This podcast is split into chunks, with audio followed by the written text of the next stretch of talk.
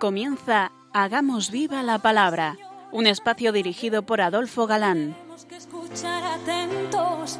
En tu palabra, Jesús, está el mensaje, el del amor, el de andar despiertos. Cuando no tenga sentido la tristeza, en nuestra historia andemos como ciegos. En tu palabra hallaremos la fuerza que nos levante y llene de sosiego. Ojalá comprendamos tu palabra. Ojalá practiquemos tu palabra. Ojalá nos envuelva tu palabra. Ojalá nos transforme tu palabra.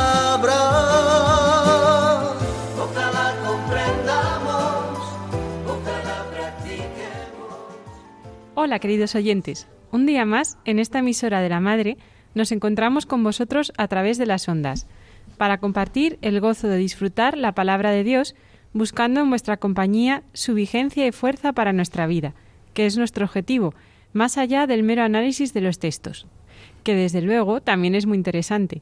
Aquí estamos de nuevo, Marta Adolfo, y Ana, dispuestos a pasar este rato en vuestra compañía. Bienvenidos a nuestro programa Hagamos viva la palabra. hola amigos, gracias por escucharnos un día más. Estamos viendo el libro de los números y terminábamos la pasada emisión viendo cómo Josué era designado como sucesor de Moisés mediante la imposición de manos, gesto que desde esa época viene usándose. Y veíamos alguna cita del Nuevo Testamento, por ejemplo, en la segunda carta a Timoteo. Veíamos cómo Pablo ordenó a su discípulo Timoteo y le dice, Te amonesto que hagas revivir la gracia de Dios que hay en ti por la imposición de mis manos. En el capítulo siguiente de este cuarto libro de la Biblia, se nos explica con detalle una serie de sacrificios y ofrendas a Yahvé en las que lo importante es la actitud del oferente. En los sacrificios y fiestas religiosas ofrecemos a Dios una parte de nuestros bienes y de nuestro tiempo. Ayudan a tener levantado el espíritu hacia Dios y sentir una más íntima comunicación con Él. Y consciente de esto, hemos de celebrarlas, por supuesto, que como dicen los profesores de Salamanca, Hemos de vivir habitualmente con el espíritu levantado a Dios. pero somos humanos, y fiestas y sacrificios ayudaban, como nos pueden ayudar hoy a nosotros. El mismo libro nos dice que Dios pedía que ofrecieran sacrificios todos los días. Corderos de un año, dos al día. Uno lo ofrecerás en holocausto por la mañana y el otro entre dos luces. El capítulo 30 de Números nos habla de la ley de los votos, que veréis es muy interesante. Y es interesante porque ya sabemos por repetido que no pocas prescripciones necesarias en aquellos tiempos para aquellos hombres que formaban el pueblo de Dios y que, pese a ser elevadas por encima de las leyes de otros pueblos de la época, eran prescripciones que tenían que ir pasando, que tenían que ir prescribiendo poco a poco, a medida que iban siendo capaces de acercarse al Dios verdadero y comprender que todos sus mandatos son por amor. Pero algunas leyes, como por ejemplo el Decálogo, eran para ser perpetua. Toda ley que por palabra o por escrito entre en lo que es la ley natural, ha de ser perpetua, porque es con natural al ser humano. Pues la ley de los votos tenía normas iguales a las que hemos de seguir hoy. Hagamos un pequeño test. ¿Qué debe hacer una mujer soltera que hiciera un voto o juramento a Dios y que al casarse el marido no aceptase tal voto? Y no decimos que ordenó Moisés, sino lo preguntamos para caso de ocurrir hoy. Y lo mismo preguntamos si el voto lo hace ya de casada, pero que su marido no lo supiera y al enterarse no lo aprobase. ¿Y si la joven soltera hace el voto y aun sin casarse, el padre que nada sabía del voto no lo aprueba? El que sepa contestar dirá lo que ordenó Moisés. Vamos a leer a Moisés. Todo voto o juramento por el cual obliga a mortificar su persona, puede el marido ratificarlo o anularlo. Y lo mismo dice respecto de los padres, en el versículo 5.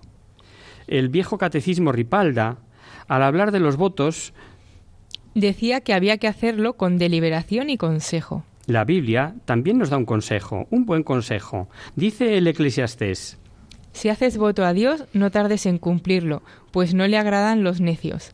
El voto que has hecho, cúmplelo. Es mejor no hacerlo que hacerlo y no cumplirlo. Que hacerlo y no cumplirlo, claro. No es preciso que digamos que cuanto se ofrece ha de ser mejor que lo contrario.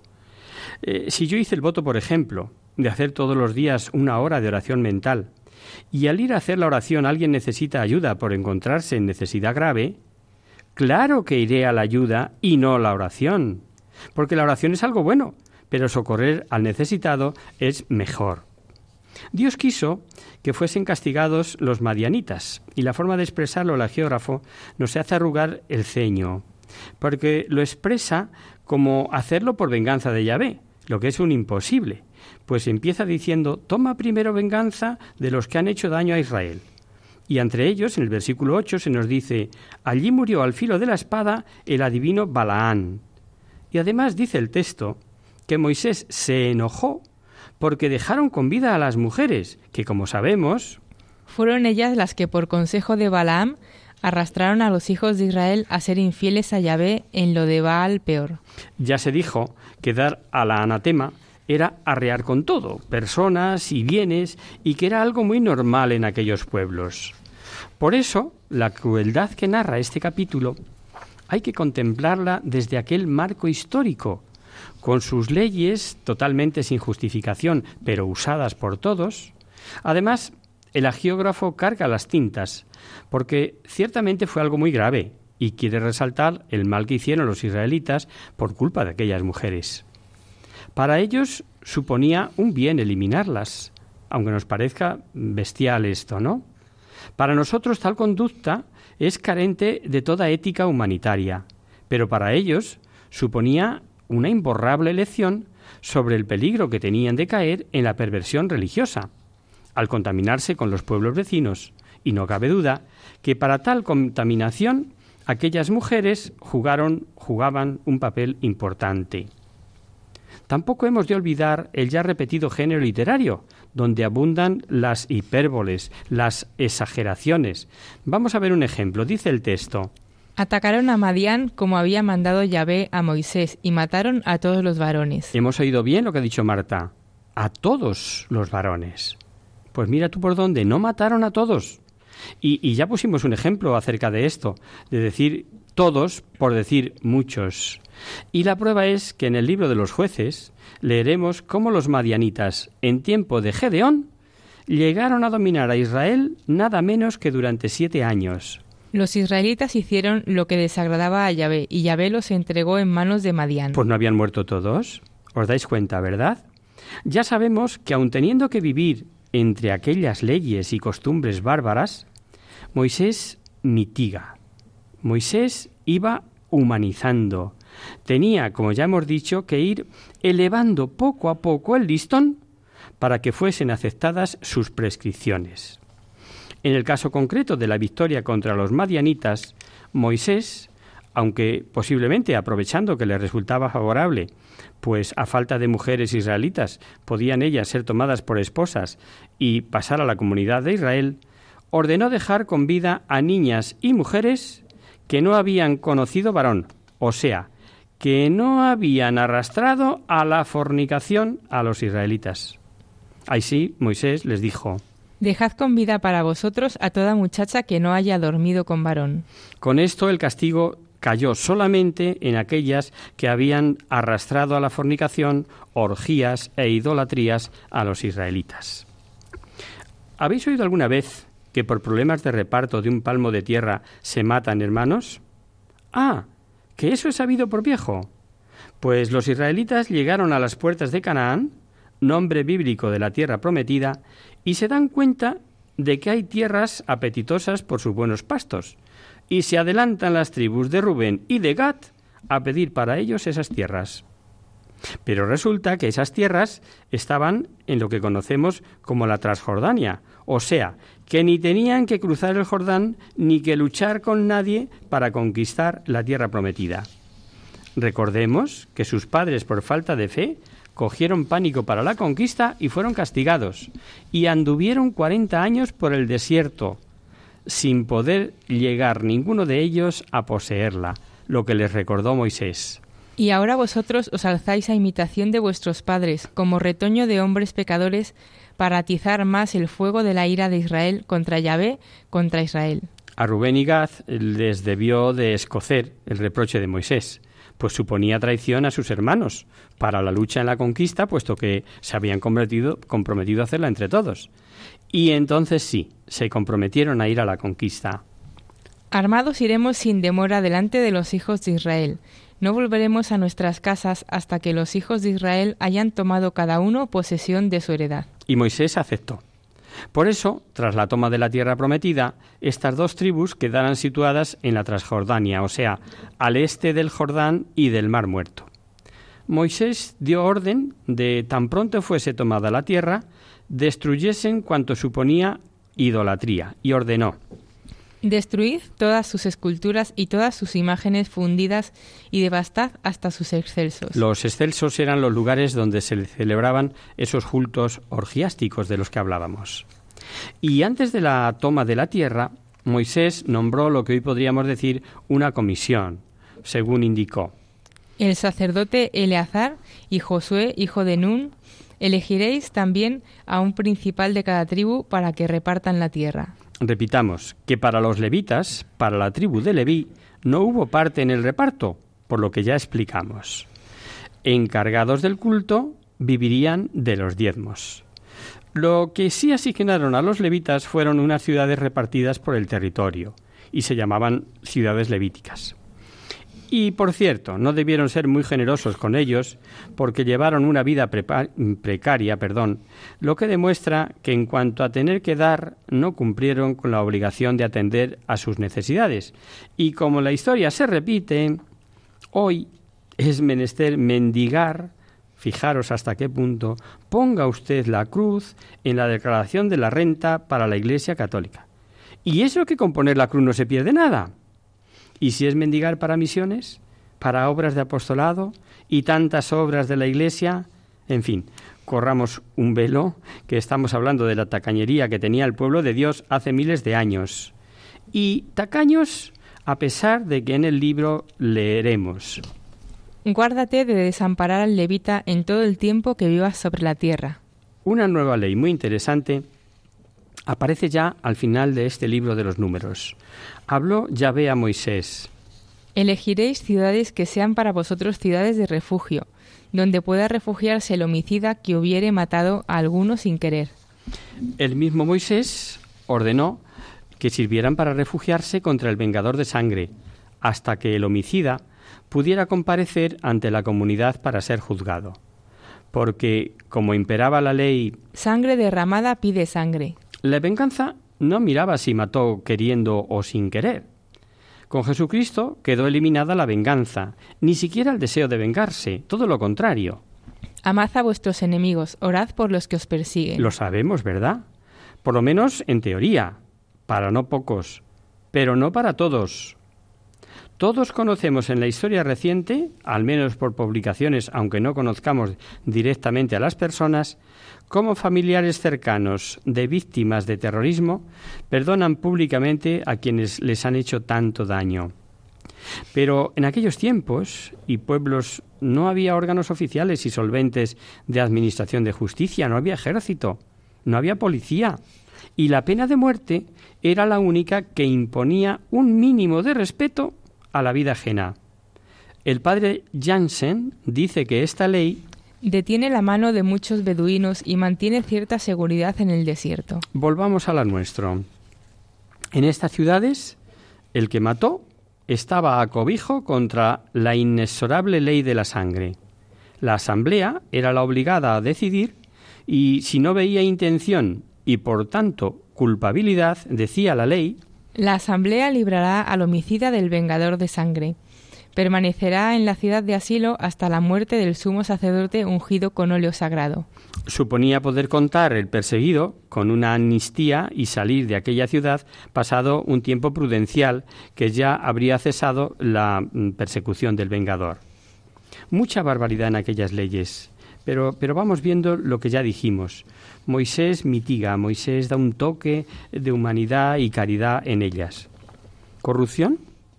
¿Es posible que Moisés tuviera que salir al paso de corrupciones? ¿Y corrupción de quienes juzgaban? Cualquiera lo diría en nuestro tiempo.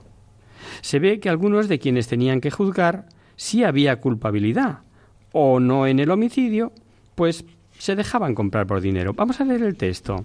No aceptarás rescate por un hombre homicida reo de muerte. Tampoco aceptarás rescate para dejar salir al refugiado de su ciudad de asilo antes de la muerte del sumo sacerdote. Dice la granje, este gran comentarista, dineros del rico que daban como homicidio involuntario un homicidio voluntario. Hacemos ahora, si os parece, un pequeño descanso en la palabra y retomamos el texto después de este punto.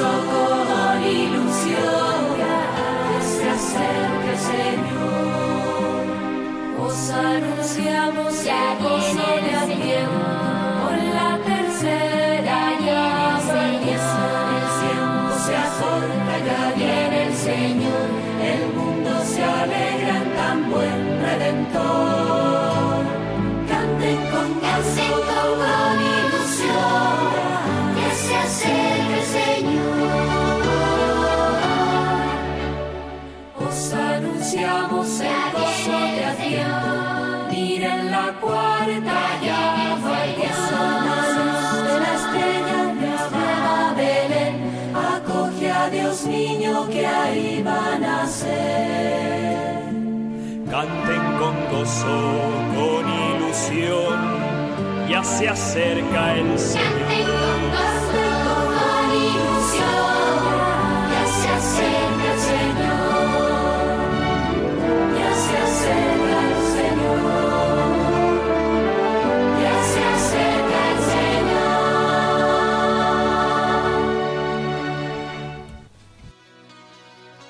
Están escuchando Hagamos viva la palabra en Radio María, la fuerza de la esperanza.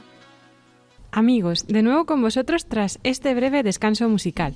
Os recordamos, queridos oyentes, que sintonizáis el programa Hagamos viva la palabra. Si queréis contactar con nosotros vía correo postal, lo podéis hacer a Radio María, Paseo Lanceros número 2, primera planta 28024 de Madrid y si preferís el correo electrónico a hagamos viva la palabra arroba radiomaria.es.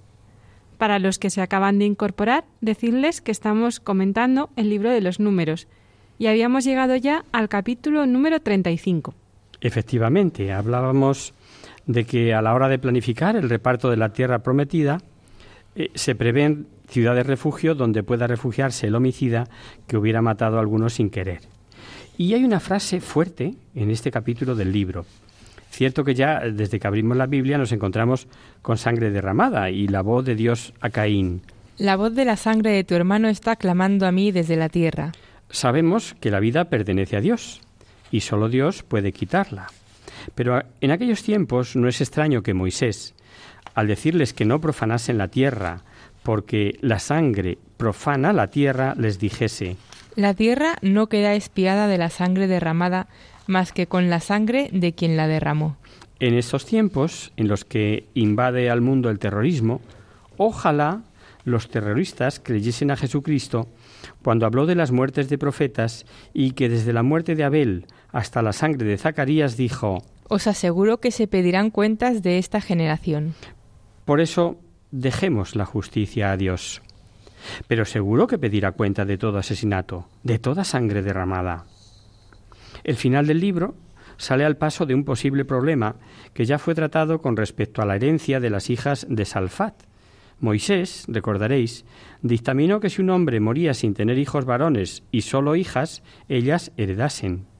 Pero ¿y si estas hijas se casan con varones de otras tribus? Porque, como recordaréis, la ley iba a favor de que las tribus formadas por familias no se viesen unas mermadas y otras enriquecidas. En este caso, si se casan con otro de otra tribu, pasaría la herencia a otra tribu, queda igual, quedando igualmente borrado el nombre del padre fallecido, que fue la razón alegadas por estas chicas, como recordaréis. Y como para Moisés era de suma importancia que cada tribu conservase su heredad, ordenó que tomasen por esposo a quien les pareciese, pero perteneciente a la tribu de su padre, porque la herencia de los hijos de Israel no podrá, dijo, pasar de una tribu a otra, por eso la ley decía Toda hija que posea una herencia de una de las tribus se casará con uno de los de la tribu de su padre. Mm, desgraciadamente, mm, la legislación no era respetada, como no lo son los propios mandamientos ni lo es la ley natural. En el caso que nos ocupa, la historia nos da la razón, pues mientras unas tribus se fueron enriqueciendo y engrandeciéndose, otras fueron arruinándose. Además, el reparto de tierras fue más teórico que real, pero bueno, eso lo veremos cuando lleguemos al libro de Josué. Ya llegaremos a él. Como hemos visto, la persona de Moisés como caudillo y legislador de Israel domina todo el libro. Por supuesto que, aunque fuera el producto de una elaboración literaria y terminada en fechas posteriores, es sin duda parte de la historia de Israel. Y Moisés el fundador y modelador espiritual del pueblo de Dios. Eh, con permiso de ciertos críticos, lo que no se puede hoy dudar es que, aunque narraciones llenas de imaginación popular, el sentimiento religioso es indudable. Y tanto lo relacionado con Palestina como con Egipto, para la época en que las tribus de Israel se aprestaban a aprender a emprender, perdón, la conquista de la tierra prometida, coincide sustancialmente con otros documentos extrabíblicos. Y esto es interesante. Pero sobre todo, el valor religioso y doctrinal, no sólo para Israel, sino para todos los pueblos, ha quedado de manifiesto estudiando este libro. La providencia de Dios, su dominio sobre todos los pueblos, su bondad y condescendencia, y qué diríamos del Mesías, como lazo de unión entre Dios y la humanidad que salen de los oráculos de Balaam, por ejemplo. Como toda la Biblia, este, este libro perdón, puede hacer mucho bien, con independencia de su historicidad. Y con esto pasamos ya al estudio del Deuteronomio. En la reciente audiencia que el Papa Francisco concedió al Congreso Mundial de Radio María, el Santo Padre señaló que nuestra radio regala algo grande y único. Abbiate sempre presente que voi donate qualcosa di grande e unico, la esperanza cristiana. La esperanza cristiana, que tanto necesita nuestro mundo, la esperanza que pedimos al Señor especialmente en este tiempo de Adviento, la esperanza que queremos sembrar anunciando que la misericordia de Dios se ha hecho carne Ayúdanos a extender a todos los hombres la alegría y esperanza cristianas a través de la radio de la Virgen. Para ello necesitamos la colaboración de todos, pues Radio María, que no tiene publicidad ni patrocinadores, depende totalmente de la providencia, que como también recordó el Papa, actúa a través de sus oyentes.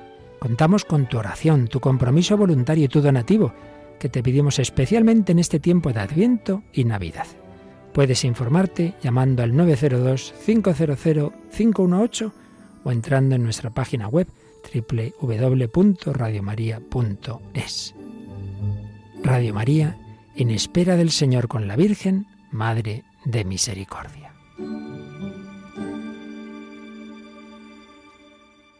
Así es, un grano no hace granero, pero ayuda al compañero. no dejéis de escuchar eh, la llamada de Radio María. Yo creo que no hay dinero mejor empleado si, como sabéis, además desgraba y todo. Vamos ya con el libro del Deuteronomio, como os decía. Con el título del libro podemos suponer lo más saliente de su contenido, porque Deuteronomio significa segunda ley. Hay una recapitulación de leyes ya vistas en libros anteriores. No es libro, por lo dicho, de narraciones históricas, aunque sí nos narra la muerte de Moisés. Contiene una nueva versión del Decálogo y diversas ordenanzas que podemos considerar como un verdadero código de leyes. El fondo más original del libro lo constituyen tres grandes discursos de Moisés que sirven de marco de presentación al código y explican el sentido de la historia religiosa de Israel. Es sin duda un tesoro de teología. Además, es puesta de forma que llega al corazón, con frases propias que demuestran confianza y familiaridad con Yahvé. Importantísimo lo que Moisés dice al pueblo sabiendo que él dejará de conducirlos. El porvenir venturoso o desgraciado que les aguarda dependerá de su fidelidad o infidelidad. El, Juan, el padre Juan Prado, redentorista, docto en Sagrada Escritura, dice que los atributos del único Dios verdadero, del que más se destaca en el Deuteronomio, es el de la bondad de Dios nacida del amor. Y los profesores de Salamanca, sobre las características salientes del libro, dicen lo mismo, pero de otra manera. No es una mera exposición de hechos o leyes, sino que ambas cosas están envueltas en un espíritu de amor a Dios y al prójimo. ¿Por qué será, pregunto, que a jueces y magistrados en, en su primer discurso Moisés les tenga que recordar no haréis en juicio aceptación de personas, escucharéis al pequeño lo mismo que al grande. Sabemos lo que les dice a continuación y el por qué. Muy interesante, poned atención. No tendréis miedo de nadie, porque el juicio pertenece a Dios. No puede estar más claro. No solo se puede juzgar mal por soborno, como vimos en libros anteriores, sino que se puede juzgar mal por miedo, a un buen entendedor. Y, también aquí podemos pensar que el miedo va en proporción de la fe que uno tenga en Dios. ¿Sí o no? Claro, que ante la barbarie del terrorismo, amenazas contra la familia del que juzga, etcétera, etcétera, hace falta ser santo para no tener miedo. En el repaso que Moisés en este discurso va dando de los hechos que conocemos, al reprocharle la cobardía que sintieron frente a los amorreos, les recuerda que les dijo, No os acobardéis, no tengáis miedo. Y Moisés les da la clave del por qué no tenían que temer. Les recuerda que Dios marchó siempre al frente, no sería por falta de ayudas y hechos milagrosos que habían vivido. Y por eso les reprochó. Pero ni aun así confiasteis en Yahvé vuestro Dios, que era el que os precedía en el camino. ¿Verdad que no nos extraña? Veamos lo que veamos, contemplemos las maravillas que Dios o manifieste milagros, la fe es una virtud teologal. Ya lo explicamos, que es para el alma como la luz para el cuerpo. Sin luz no podemos ver. Pero si nos dan luz y no queremos abrir los ojos, tampoco vemos. Y la luz ha de darla Dios. Pues los israelitas se ve que a las primeras de cambio olvidaban lo anterior y cerraban los ojos. Moisés había suplicado a Yahvé que le permitiese pasar a la tierra prometida, pero el Señor no le dejó sino poderla contemplar desde lo alto de un monte. Le dijo Yahvé, Sube a la cumbre del Pisgá y contempla con tus ojos, porque no pasarás el Jordán. El Pisgá era la cima del monte Nebo. Otra cita para reflexionar. Dios había elegido a Josué para sucesor de Moisés. Dios había de dotarle de fortaleza y valor. Ahora escuchemos lo que Yahvé ordenó a Moisés. Da tu órdenes a Josué, dale ánimos y fortalécele, porque él pasará al frente de este pueblo. Dios que todo lo puede, se vale de los hombres que acepten su colaboración. No es de extrañar que la nueva y eterna alianza, Jesucristo, haya dejado en manos de los hombres poderes, no sólo para fortalecer, sino más aún, para perdonar y santificar. Y el que no quiera recibir tales beneficios por ser dados por hombres, pues mira, peor para él. una consideración que Moisés hacía a su pueblo. ¿Hay alguna nación tan grande que tenga a los dioses tan cerca como lo está Yahvé, nuestro Dios, siempre que le invocamos?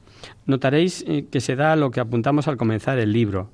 Eh, no subraya ya esa distancia entre Dios y el hombre que hemos visto en libros anteriores.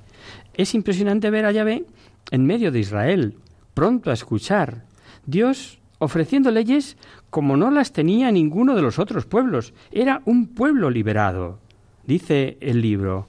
Para que fueseis el pueblo de su heredad como lo sois ahora. Y si Moisés les hace tal consideración, ¿qué podríamos decir los cristianos que le tratamos en intimidad, que recibimos al mismísimo Dios en nuestras almas? ¿Tenerle cerca? Pero, pero, pero si las tres divinas personas moran en nosotros si queremos, ¿o es que no creéis el Evangelio? Si alguno me ama, guardará mi palabra, y mi Padre le amará, y vendremos a él y haremos morada en él. Teníamos que ser capaces de comprender lo que es amor divino para no impresionarnos por estas verdades reveladas y saber agradecerlas. La inclinación de Israel a la idolatría fue algo incorregible y la veremos incluso hasta en tiempos del exilio en Babilonia, tras haber sido dispersados. Ya llegaremos, lo estudiaremos en su día. Y no sería porque Moisés no advirtió el resultado que daba la idolatría y la corrupción. De cierto, desapareceréis de la tierra de que pasado el Jordán vais a pose posesionaros. Desapareceréis. Pero, pero Dios siempre ha contado con un resto fiel. Y así lo profetizó Moisés. Solo quedaréis de vosotros un corto número en medio de las naciones, ya que Yahvé os dispersará. Es consolador ver que casi no hay página en la Biblia que no nos diga que Dios es misericordioso. Está profetizando Moisés diciendo que servirán a otros dioses y que desde allí buscarán a Dios y le encontrarán si le buscan de corazón, que se volverán a Yahvé y les dice, Porque Yahvé tu Dios es un Dios misericordioso, no te abandonará ni te destruirá. Es consolador escuchar esto en el año de la misericordia que haya empezado. Entre los preceptos repetidos que anticipamos que figuran en este libro está, cómo no, el Decálogo, los diez mandamientos que perdurarán mientras haya hombres sobre la tierra. Por supuesto que sustancialmente el Decálogo es el mismo que vimos en el Éxodo, el mismo que Dios entregó a Moisés. Pero aun siendo iguales, observamos que el listón moral sigue subiendo. En la obligación de descansar el sábado, el Deuteronomio matiza que si el descanso debe abarcar a todos, hijos, siervos, forasteros que convivan, en este libro el que no trabajen hijos, hijas, siervos, ni el forastero. Es para que puedan descansar como tú, tu siervo, tu sierva. Acuérdate que fuiste esclavo en el país de Egipto y Dios te sacó. Llega a todos. Esto no lo decía el eso, lo dice Deuteronomio. Y es, y es muy significativo lo relativo a los malos deseos hacia la mujer del prójimo. En Éxodo aparece la mujer como si fuera una cosa más de la casa del Señor. Recordamos la cita del Éxodo, decía, No desearás la casa de tu prójimo, ni la mujer de tu prójimo, ni su siervo, ni su sierva, ni su buey, ni su asno, ni nada de lo que le pertenece. La mujer la vemos que aparece como una cosa más, mezclada entre bueyes, asnos, pero para que no haya malas interpretaciones, este libro, Deuteronomio, matiza. No desearás la mujer de tu prójimo, ni codiciarás su casa, su campo, su siervo o sierva, su buey o su asno. Hemos estado al tanto, ¿verdad? No, ahora la mujer va en primer lugar, no va entre el resto de las cosas. Y el mensaje es ascendente. En aquellos tiempos, la mujer en la sociedad pintaba menos que patapalo en Sevilla, un mendigo que, que no pintaba nada.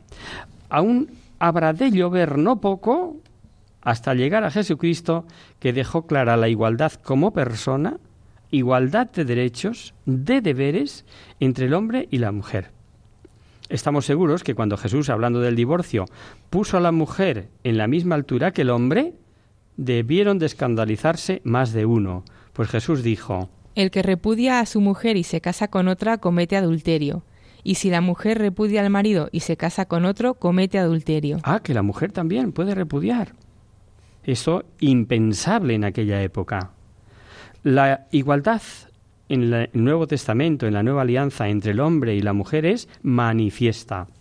Y Moisés insiste en que el fundamento de la religión de Israel está en el amor a Dios, que es Dios único. Y lo que vais a escuchar lo repetirán los judíos constantemente. Moisés les mandó que lo inculcasen en sus hijos, que lo tuvieran presente en viajes, cuando se acostasen, cuando se levantasen.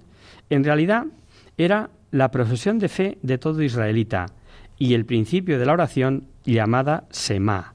¿Lo habéis oído, a que sí? Un solemne Oye. Oye, Israel, Yahvé es nuestro Dios, solo Yahvé. Amarás a Yahvé tu Dios con todo tu corazón, con toda tu alma y con toda tu fuerza. Lo importante de toda esta ley está en el oye. Eh, eh, atento. A ver, escucha. Lo dejamos aquí, si os parece.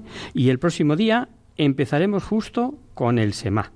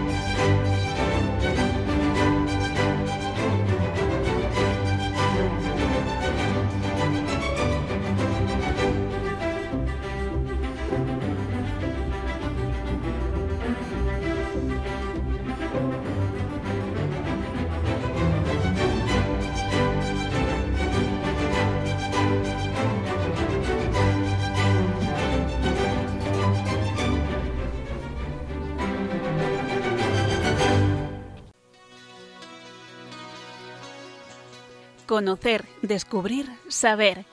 En Hagamos Viva la Palabra.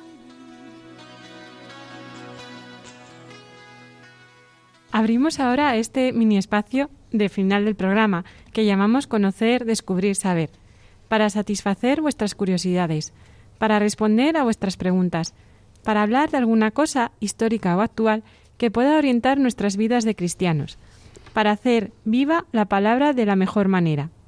Hoy hemos recibido un email de una oyente riojana que dice lo siguiente. Hola amigos, me llamo Noemí y os escribo desde Logroño.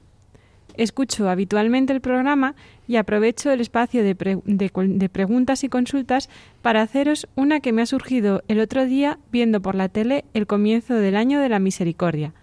Se trata de la Puerta Santa. ¿Qué sentido tiene?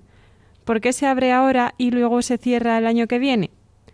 Si no se pasa por ella, ¿no se gana el jubileo? Es pura curiosidad, por tanto no urge la respuesta, pero agradecería vuestra opinión al respecto. Muchas gracias de antemano. Hola Noemí, con mucho gusto eh, satisfacemos tu curiosidad. Eh, como siempre decimos, a todos nos puede venir bien. Una puerta santa es un acceso singular a un espacio también singular y en general cruzarla mm, supone eh, alcanzar un don o ponerse a salvo de un peligro o persecución.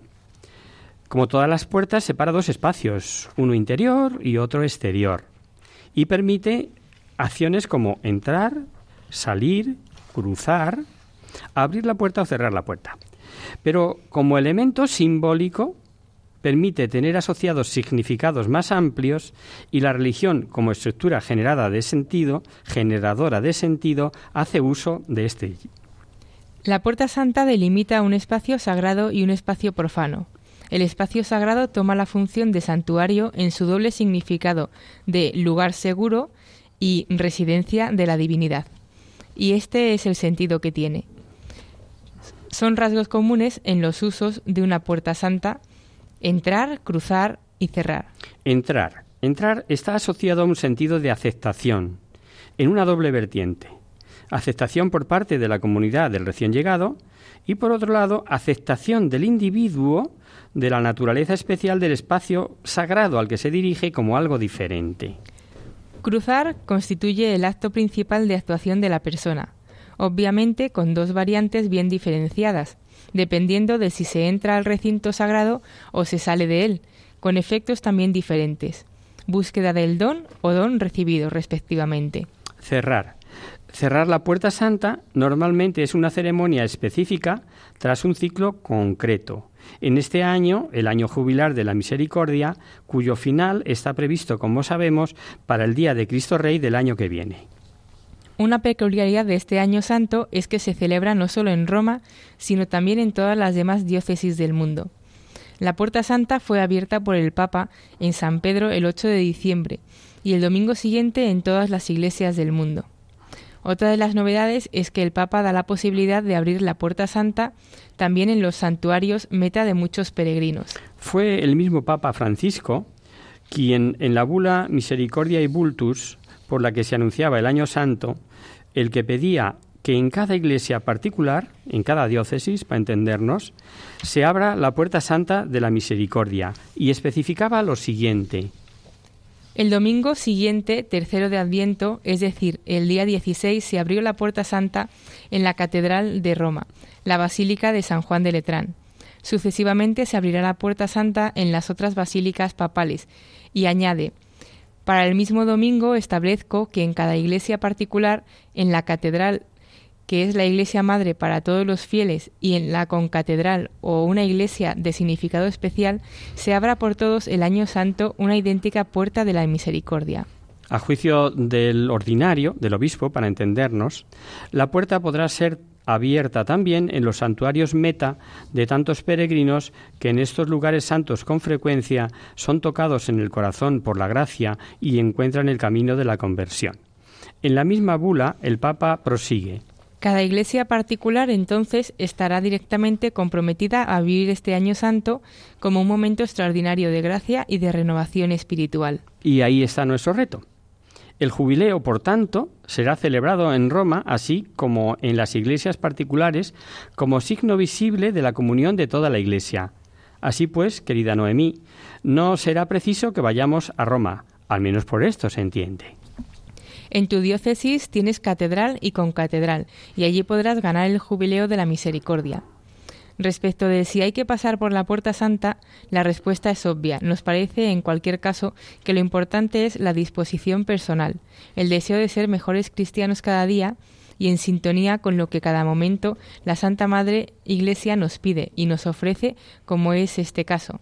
En la religión católica, distintos papas han declarado puerta santa a distintas puertas físicas y data de bien entrada la Edad Media. Cada una de las cuatro basílicas papales de Roma tiene una puerta santa. Las puertas están normalmente selladas desde el interior, de modo que no se pueden abrir. Se abren durante los años del jubileo, cuando los peregrinos entran por las puertas de ganar la indulgencia plenaria relacionadas con el jubileo. España cuenta con dos reconocidas desde hace mucho tiempo, que son las de Santiago de Compostela y Santo Toribio de Líbana en Santander. Nada más, Noemí. Esperamos haber satisfecho tu curiosidad y quedamos a tu disposición para cualquier otra consulta o si necesitas más aclaración. Pero, pero hay más, permíteme, Marta. Y, por eso te decía os decíamos que lo importante es la actitud con la que se cruza. El Papa, hablando de los enfermos y los presos que no tienen posibilidad de acudir a una puerta santa, aclara que son acreedores a la misericordia igualmente y da varias pautas para ellos. En concreto, y esto me ha llamado poderosísimamente la atención, hablando de los presos, dice el Papa. En las capillas de las cárceles podrán ganar la indulgencia, y cada vez que atraviesen la puerta de su celda dirigiendo su pensamiento y la oración al Padre, puede este gesto ser para ellos el paso de la puerta santa, porque la misericordia de Dios, capaz de convertir los corazones, es también capaz de convertir las rejas en experiencia de libertad. Y hasta aquí, queridos amigos, el programa de hoy. Os dejamos con nuestra sintonía y os recordamos que si queréis dirigiros al programa para cualquier duda, aclaración o sugerencia, participando en el espacio de conocer, descubrir, saber, estamos a vuestra total disposición y encantados de atenderos en la siguiente dirección. Radio María, Paseo Lanceros número 2, primera planta 28024 de Madrid. O bien, si lo preferís, al correo electrónico hagamos viva la palabra. El próximo miércoles, como sabéis, está el programa del Padre Jesús Silva, que alterna con nosotros. Tus palabras, Señor, son espíritu y vida. Por tanto, nosotros nos encontramos de nuevo dentro de 15 días, si Dios quiere. Con un programa en el que seguiremos buscando el hilo de oro de la historia de la salvación a través de este libro del Deuteronomio, en el que se observa un progreso en el mensaje, una mayor perfección moral, y que a nosotros, personas del siglo XXI, nos están siendo de extraordinaria utilidad. Hasta el próximo día, amigos. Hasta el próximo día. Hasta dentro de 15 días.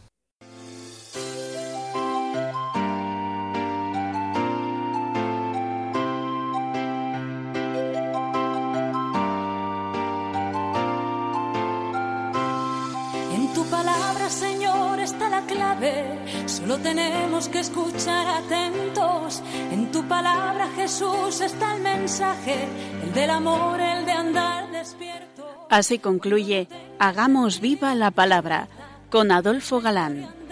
Como ciegos, en tu palabra y haremos la fuerza que nos levante y llene de sosiego.